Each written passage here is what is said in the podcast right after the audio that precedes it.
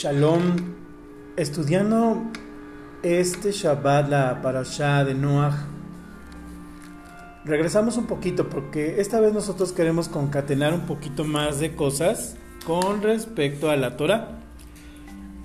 Cada Shabbat vemos, por ejemplo, de Noah y pues a veces se nos pasa o no vemos en Shabbat Caín, la Torre de Babel. En este caso, por ejemplo, en el capítulo, en el Perec 4 de Génesis, de Bereshit, de Caín y Abel, dice el primer versículo del capítulo 4 de Génesis, de Bereshit, conoció Adán a su mujer Javá, a Eva, la cual concibió y dio a luz a Caín, a Caín y dijo, por voluntad del Eterno he adquirido varón. Después dio a luz a su hermano Abel. Primero nace Caín, Caín es el primogénito al inicio. En Bereshit, vamos a decir, en el principio, el primogénito es Caín y después le sigue Abel. Y dice el versículo 2, del capítulo 4 de Génesis. Después dio a luz a su hermano Abel, y Jebel, Abel, fue pastor de ovejas, y Caín fue labrador de la tierra. Los dos trabajos nobles. Y aconteció, andando el tiempo, que Caín trajo del fruto de la tierra una ofrenda a Hashem, al Eterno. Caín es el primero que lleva una ofrenda al Eterno. Fíjense ustedes, hay, como siempre, varias explicaciones de los sabios, pero aquí leyendo la Torah directamente nos damos cuenta que llevan la ofrenda sin que la pidiese el Eterno. Hay explicaciones que nos dicen que el Eterno les había pedido la ofrenda. Aquí como lo leemos en la Biblia, en la Torah, desde un punto de vista eh, pesado, que es la explicación más, más eh, sencilla, leemos pues que Abel le trae, perdón, Caín trajo del fruto de la tierra una ofrenda al Eterno. Y Abel trajo también de los primogénitos de sus ovejas, de lo más gordo de ellas, y miró, a, miró el Eterno con agrado a Jebel, a Abel y a su ofrenda, pero no miró con agrado a la de Caín y la ofrenda suya. Y se ensañó Caín en gran manera y decayó su semblante. Aquí ahorita que estábamos estudiando, conversábamos y los maestros, los rabinos de Yahudá nos revelan secretos. Aquí, por ejemplo, simplemente lo estamos leyendo y nos damos cuenta y recordamos que Caín fue primero. Y Caín también fue el primero en llevar la ofrenda. Fíjense ustedes, Caín lleva primero la ofrenda, el Eterno no se agrada de la ofrenda que le da Caín.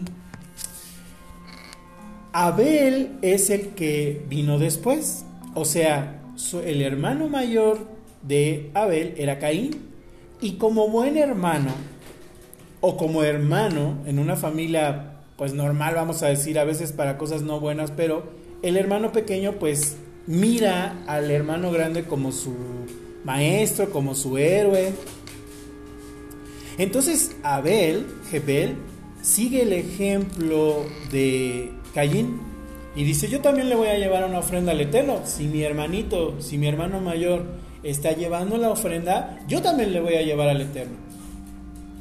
Ahora, al parecer, la ofrenda de Abel fue de mayor agrado al Eterno. Ahora, leyendo la Torah como la tenemos así tal cual, no es que Caín haya necesariamente entregado algo de mala gana, puede ser, pero no, porque aquí estamos viendo que, Caín, él, él, él le nace llevarle una ofrenda al Eterno. Ajá, hay otras explicaciones, pero vamos a estudiar esta explicación. La Torah no nos dice ahí que el Eterno literalmente les haya dicho, me traerán una ofrenda. Caín dice, yo le voy a llevar una ofrenda al Eterno. ¿Cómo le nació el deseo a Caín de llevarle una ofrenda al Eterno? El Ruach, el Eterno, le puso ese deseo a Caín como Abel. Caín trajo su ofrenda, vamos a decir así, trae su ofrenda. Pero Abel trae una ofrenda mejor.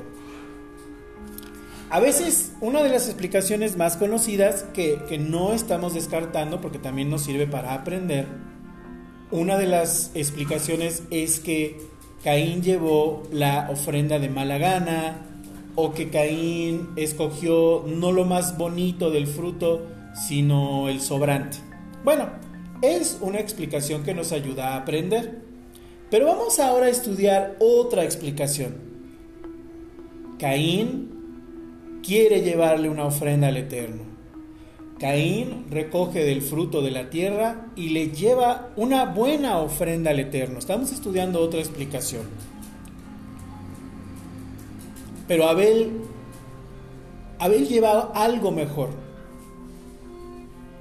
No necesariamente, queridos hermanos y hermanas, es que Caín en esta explicación le haya llevado lo peor. No está diciendo eso la Torah. ¿Y esto a qué nos lleva, mis amados? Abel, Abel, la prueba que él hubiera seguido, si él hubiera seguido en la tierra, era diferente a la de Caín. Abel no continúa físicamente en esta tierra. Abel ya tenía un grado de perfección que ya no requería estar más tiempo en la tierra, porque el hada no hace las cosas por casualidad.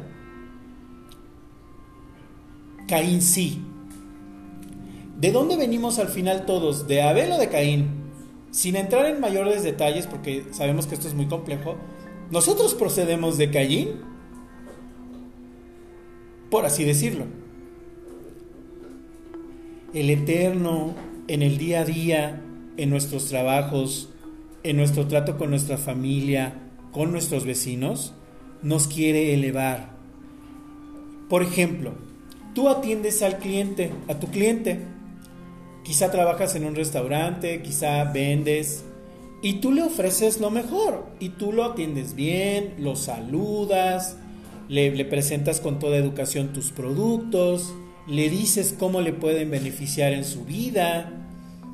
Y el cliente te dice, ¿sabes qué? No me gustó y no me gusta tu trato y me hablaste feo y ya no quiero verte. Ahí, mis queridas hermanas y hermanos, tenemos que aprender lo que nos ha enseñado también el Rabarush, que obviamente viene del Eterno. El Eterno es el que nos está mandando este ejercicio. Si quieres, no lo llames prueba, este ejercicio para superarnos. Y tú dices, pero a ver si yo lo hice bien, si yo trato bien a mis clientes, y quizás sea cierto, vamos a decir, es cierto. Tú les ofreces un gran servicio, un buen servicio, les ofreces lo mejor, ¿verdad? Entonces, ¿qué haces? Que un día un cliente te dice, no, es más, ya ni quiero trabajar contigo. No me gusta, no, no me gusta tu trato. Entonces, no. Y nos enojamos, nos enojamos. Eso equivale a lo que Hashem le dice a Caín enseguida. Decimos que en el versículo 5 del capítulo 4, Génesis 4, versículo 5. Pero no miró con agrado a Caín y la ofrenda suya, y se ensañó Caín en gran manera, y decayó su semblante. Entonces el Eterno dijo a Caín, ¿por qué te has ensañado? ¿Y por qué ha decaído tu semblante? Si bien hicieres, ¿no serás enaltecido? Y si no hicieres bien, mucha atención hermanos, y si no hicieres bien, el pecado está a la puerta y con todo esto, a ti será su deseo, y tú te enseñorearás de él. A ti será el deseo del pecado, y tú te enseñorearás de él. En otras palabras, mis amados, a ver, un cliente en un restaurante nos regresa las cosas y nos dice esto está frío y nos, nos avienta el plato o simplemente como lo dijo Hashem, simplemente no me gustó, o sea, no me gusta, no me gustó esto que me trajiste. En vez de nosotros enojarnos y decir, a ver, este cliente no sabe, se lo entregué bien, son unos no sé qué, mi jefe es un no sé qué, él ni sabe su trabajo, yo sí lo sé, ¿por qué no me respetan? Yo sí estudié, o yo tengo años en este negocio, mis padres me enseñaron este negocio, yo, etcétera, etcétera. La enseñanza es la siguiente de tantas, mis queridas hermanas y hermanos.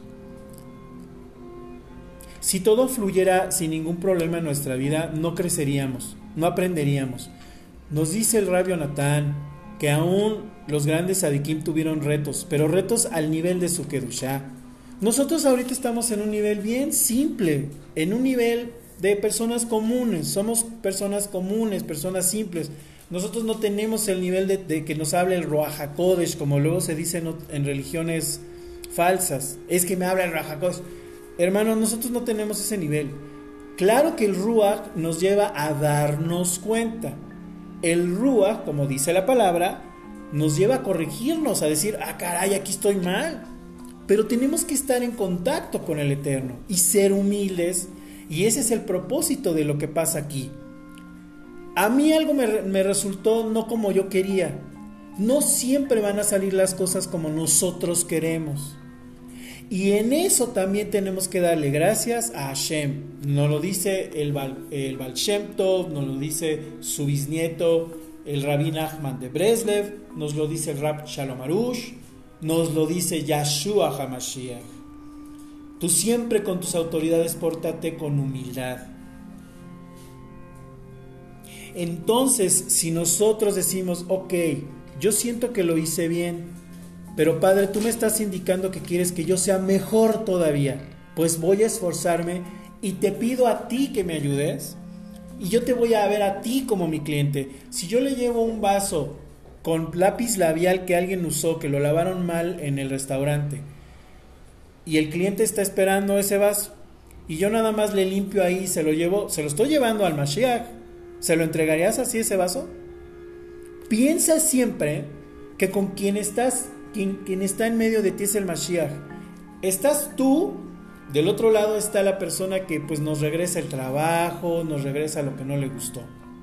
Tenemos que poner en medio al Mashiach, porque por eso el Mashiach es el mediador, por eso el Mashiach es el conducto. Y entonces nosotros ya no vemos a esa otra persona, al cliente, a mi jefe, a mi suegro, a mi suegra, a mi marido, a mi esposa, sino que yo veo al Mashiach y yo digo, Padre, perdóname, yo lo quiero hacer mejor, ayúdame a hacerlo mejor.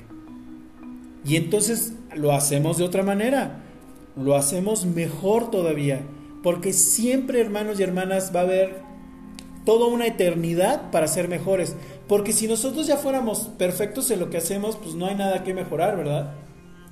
Y el Mashiach nos dice en Apocalipsis Está bien, dice, miren, vamos, me voy a ir a Apocalipsis, vamos para allá, vamos para allá.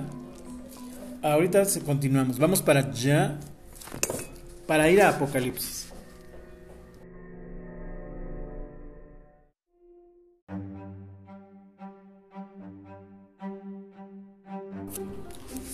Continuamos. Aquí tenemos a, una, una perrita que viene de visita, perdón.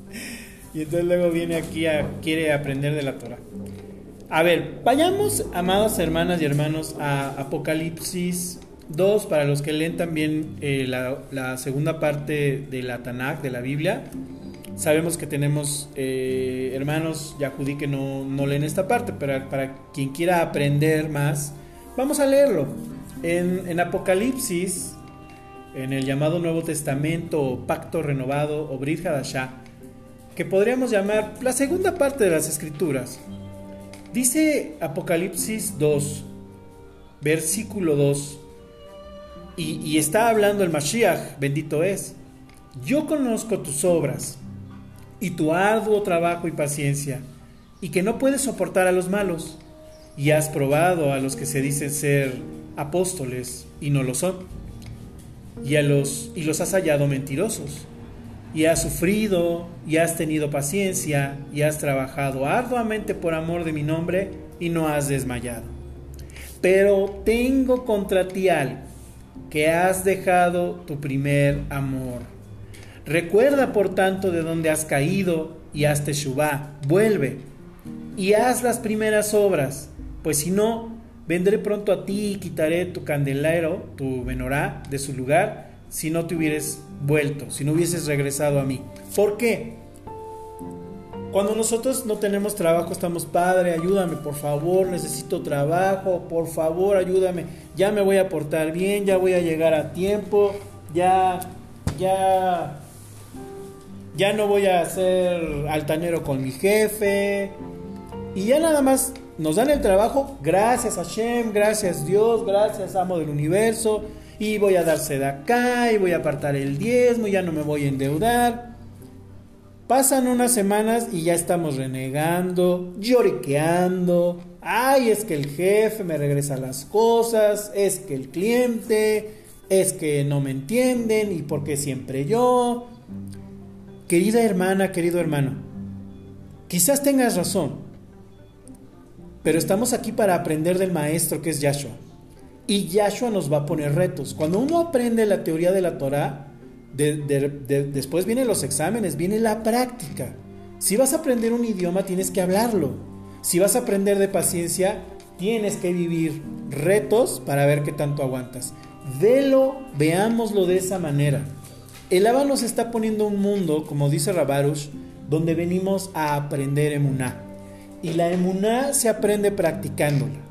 No nada más enojándome porque alguien puso un árbol de Navidad, o enojándome porque alguien dijo Jehová y no dijo Yahweh, o porque dijo Jesús ya me enojé. Eso no es estar creciendo en la emuná. Hay que pasar esa etapa y decir, hay cosas que están incorrectas, pero mis amados prójimos no lo saben, voy a tener paciencia.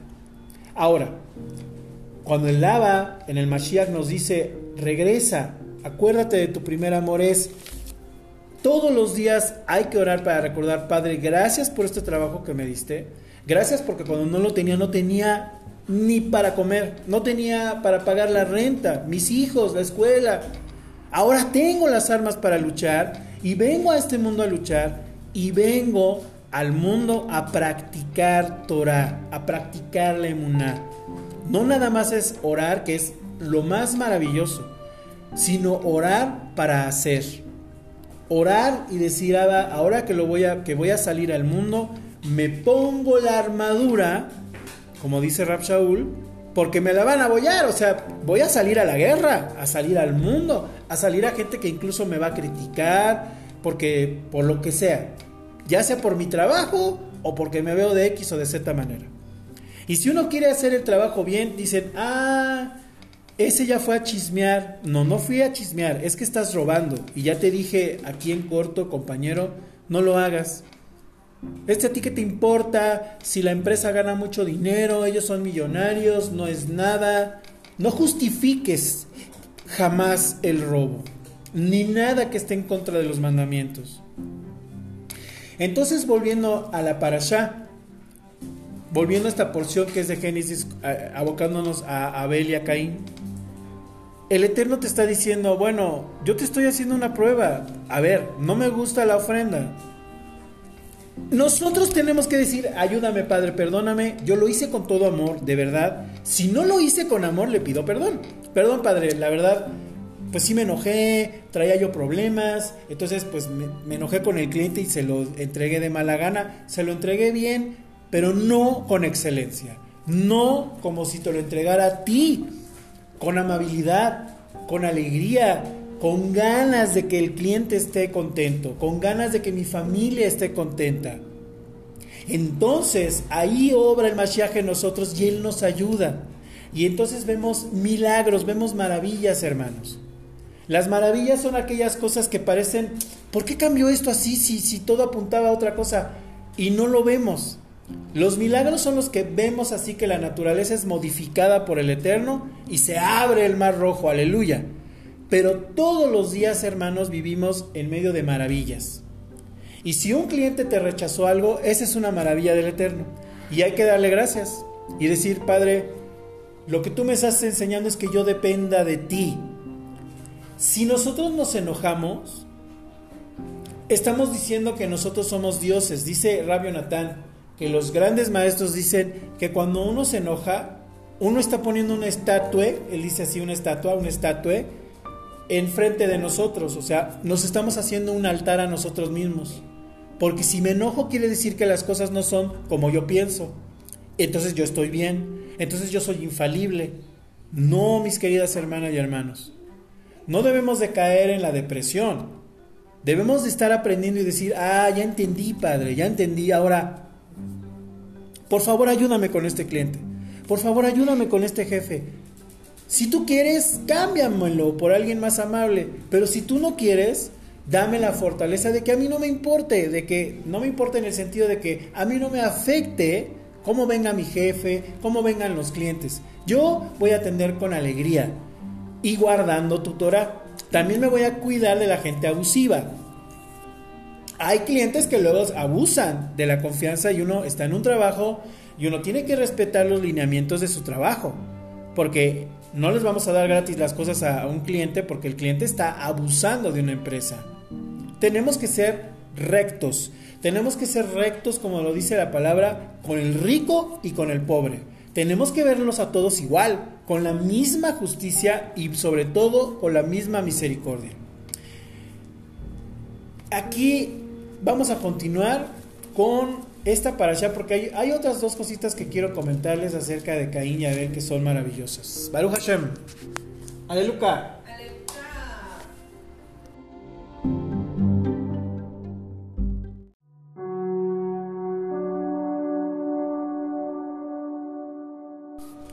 Aleluya, entonces, miren hermanos, qué maravilla de, de, lección esto que nos enseña el Eterno con Caín y Abel. Entonces, desde este punto de vista, desde esta otra explicación, vemos que Caín es el hermano primero, que nació primero. Caín, eh, a él le nace, ah, le voy a llevar una ofrenda al Eterno. Y el Eterno dice, no, no me gustó tu ofrenda. Nosotros no nos debemos de enojar con el maestro. Al contrario, piensa por un momento a alguien, alguien que admires mucho.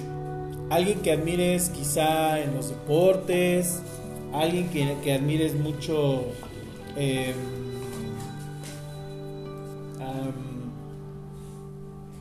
alguien que admires mucho en la literatura, en la ciencia, alguien que admires en, los en lo que a ti te gusta hacer, alguna cocinera, algún chef que dices, qué maravilla, cómo, cómo sabe esta persona cómo el Eterno le dio estos dones. Yo quiero cocinar como esta persona. Yo quiero aprender a hacer muebles como esta persona.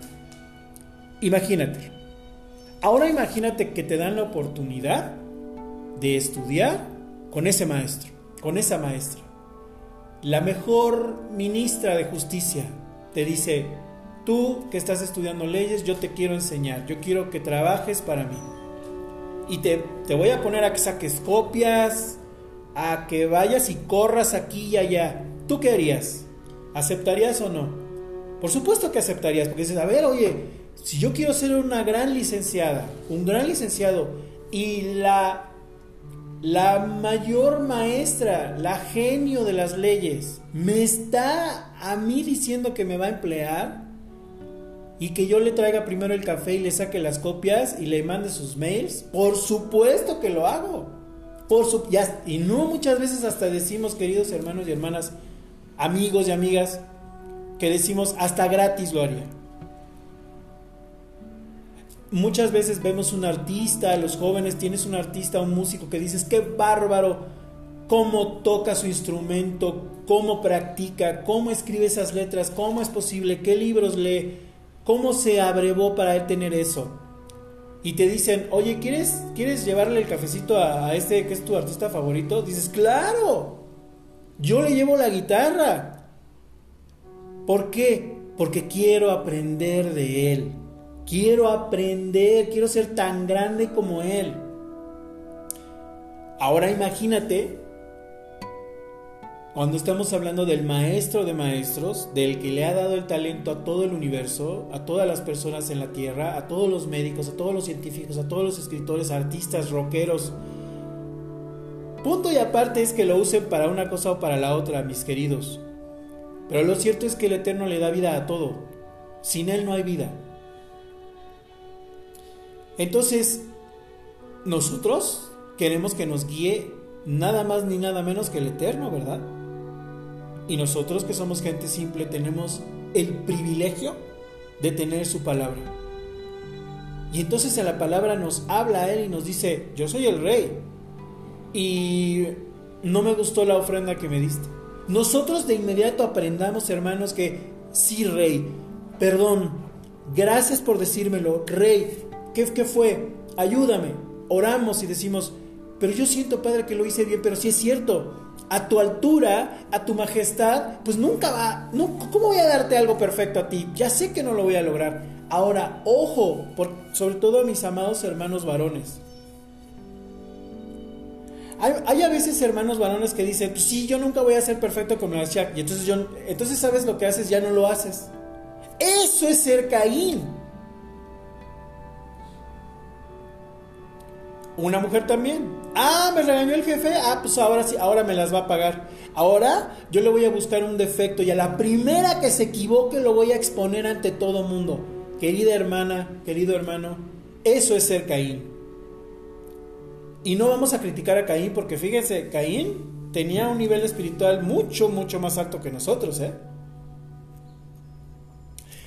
Pero estamos aprendiendo de él. El Aba nos deja el ejemplo de ellos. Todos nosotros somos Caín que podemos ser Abel. Abel de alguna manera se vuelve el primogénito, pero Abel abandona esta tierra antes porque Abel había llegado a un nivel de perfección que no necesitaba estar aquí, él, requería estar en otros mundos, en otras dimensiones, sirviendo al Eterno. Aleluya, así sea. Y la explicación que sea solo la sabe Hashem. Pero Caín, Caín tenía que estar aquí. Y entonces, mis amados hermanos, es, es porque vemos en la palabra cómo después, incluso cómo le contestamos a las personas, el Eterno dice, oye, las sangres de tu hermano claman. En hebreo nos enseñan nuestros sabios, los maestros de Israel, que la palabra en hebreo no es la sangre de tu hermano está clamando, sino las sangres. Porque de ahí, de Abel, no sabemos, mis queridos hermanos, eso nos lo, explicará el Mashiach cuando vuelva. Pero estaba pensada, por así decirlo, una generación que vendría de Abel. No quiero decir que estaba pensada en el sentido de que el Eterno no sabe lo que hace, no, al contrario, Él sabe lo que hace, Él sabe por qué se llevó a Él lo sabe todo, Él no se equivoca. Pero eso es lo que aconteció. Las sangres de tu hermano claman, es tu hermano, al final tiene que ver con tu sangre y lo mataste. Hermanos, cuando nosotros nos queremos vengar de un jefe o de un cliente siendo groseros, ¿cuántas veces reconozcamos que a veces hasta nos vengamos de alguien que ni nos lo hizo? En México hay un refrán que dice, no estoy buscando quién me la hizo, sino quién me la pague. Qué, cosa, qué aprendizaje, pero qué cosa tan triste, ¿verdad? Te, un cliente te trató mal, tu jefe te trató mal, tu pareja te trató mal y te desquitas con los hijos. O tu hija rebelde se puso grosera, te aguantaste y te desquitas con tu hermana. Ah, no hay que desquitarnos de nadie, pero a lo que me refiero es que ha sucedido que un cliente fue grosero con la vendedora y luego la vendedora es grosera con el cliente que siguió, que le llegó y le dijo, buenos días, ¿me podría aceptar este pago? No aceptamos pagos.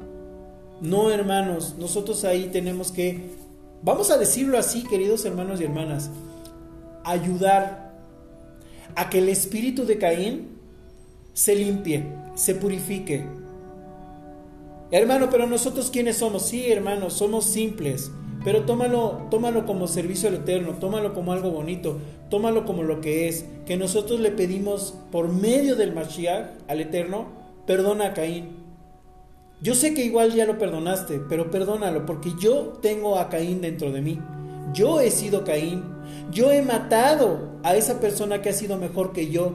¿Con qué la he matado? Con chismes, pensando mal de ella, hablando mal de esa persona porque es honrada, porque no quiso seguir el juego en la oficina, porque no dice groserías, porque es una chica recatada que no anda ahí semidesnuda. Ay, es que es una mojigata. Si bien que sabíamos, bien que cómo eras antes, si te conocemos. Sí. O un varón. Ay, ahora resulta que ya eres bien decente con las mujeres. Si sabemos cómo eras. Sabemos cómo eres, no te hagas. Bueno, sí, pero yo ya reconocí, así como una mujer, una varona dice, yo reconocí que hice cosas indebidas, cosas que ofendieron, eran ofensivas a mi padre, a mi familia, a mis hijos, pero ya no lo estoy haciendo. Pero me estoy esforzando en ya no hacerlo. Me estoy agarrando del talit de Yahshua para decirle, ayúdame, ayúdame por favor.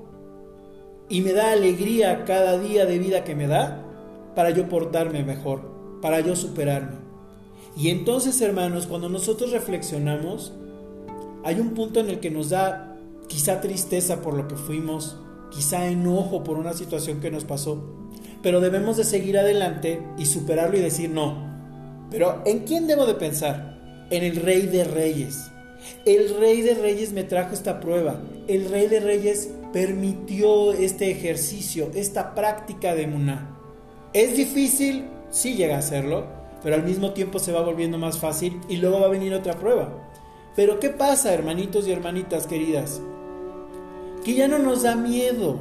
Ay, mejor ya no lo hago para que no vengan pruebas más difíciles. No, eso no es ser un seguidor del Eterno, porque entonces no confías en el Eterno, que te ama, que te protege, que te va a cuidar. Si tú vas en el camino correcto, no te tiene por qué pasar nada.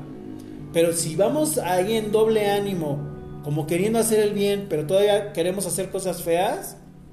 Ahora, queridos hermanos, no es lo mismo el que uno de pronto sienta ciertos impulsos que son que no son buenos. No es lo mismo a que tú a propósito quieras hacerlos, ¿eh? Si una persona a propósito se está justificando y sigue siendo agresiva y maltrata mal a alguien de su familia, o es grosero con un cliente o grosero con su jefe, estás siendo un hipócrita. Porque así nos caiga mal una persona, nosotros como creyentes debemos de aguantarnos y mostrar respeto y decir, sí señor, aquí tiene su... Pero usted es un esto y el otro y no sé qué. Aquí tiene señor, gusto, estamos para servirle y te vas corriendo a pedirle al Lava perdón así, ayuda y gratitud. ¿Cómo, hermano? Pues si, estas personas son bien groseras, tuve que contestarle. Sí. Pero luego no te sientas mal, porque si tú fuiste con el Ava, le pediste perdón y estás con esa conciencia de que ya, o sea, yo, yo no me siento bien de ser una persona agresiva, alégrate, hermano, alégrate, hermana, porque vas adelante. Aleluya. Por eso, mis amados, es que luego en el capítulo 5 leemos los descendientes de Adán se fijan de, de eso que ocurrió, dice Lava, si tú corriges, que no te voy a ayudar yo.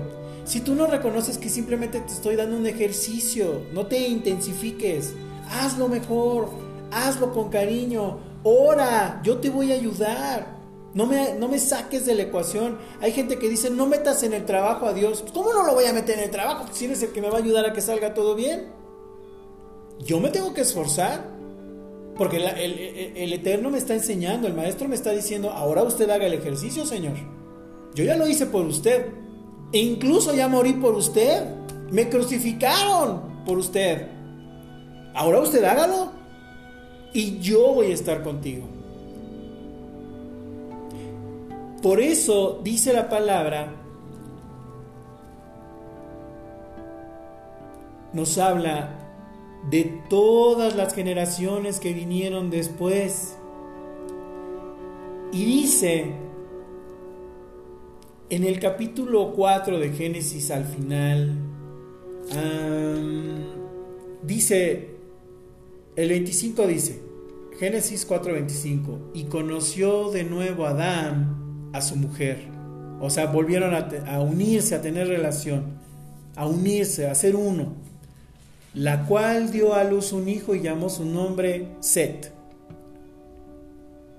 Porque el Eterno, dijo ella, me ha sustituido otro hijo en lugar de Abel, a quien mató Caín. Set significa sustitución. Y a Set también le nació un hijo y llamó su nombre Enos. Y fíjense, amados hermanos y hermanas, entonces los hombres comenzaron a invocar el nombre de Hashem. Estamos hablando de seres humanos que nacieron ya con la semillita de Caín, pero también hermanos con la semilla de Abel. ¿eh? Dicen nuestros maestros que cuando un sadik, que cuando un justo deja el plano terrenal, o sea que fallece, ya era porque su, su alma ya no aguantaba ese cuerpo físico. Nuestro cuerpo físico es un trajecito que debemos de cuidar para estar en la tierra. Es nuestro traje para poder estar en la atmósfera de la tierra. Cuando nos reunamos con el Abacadosh, bendito sea y Hashem, no vamos a necesitar este cuerpo, vamos a necesitar otro tipo de, vestido, otro tipo de traje que ya el Eterno sabrá. Pero entonces, ¿por qué dice entonces los hombres comenzaron a invocar el nombre de Hashem? Porque empezamos a tener esa lucha, vamos a continuar esa lucha entre decidir qué es lo bueno y qué es lo malo. ¿Por qué Caín hizo eso? ¿Por qué Abel hizo eso? ¿Tengo que hablar mal de Caín? ¿Tengo que pensar mal de Caín? No, de ninguna manera. Yo no sé. Tengo que tener misericordia de Caín. Por él, por mí y por la humanidad. En otro episodio seguiremos hablando de estos capítulos, reiniciando la lectura del libro de Bereshit Génesis. Aleluya. Aleluya.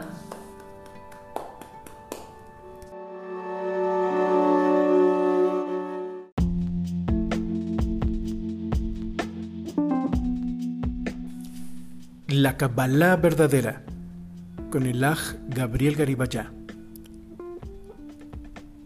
Adelante.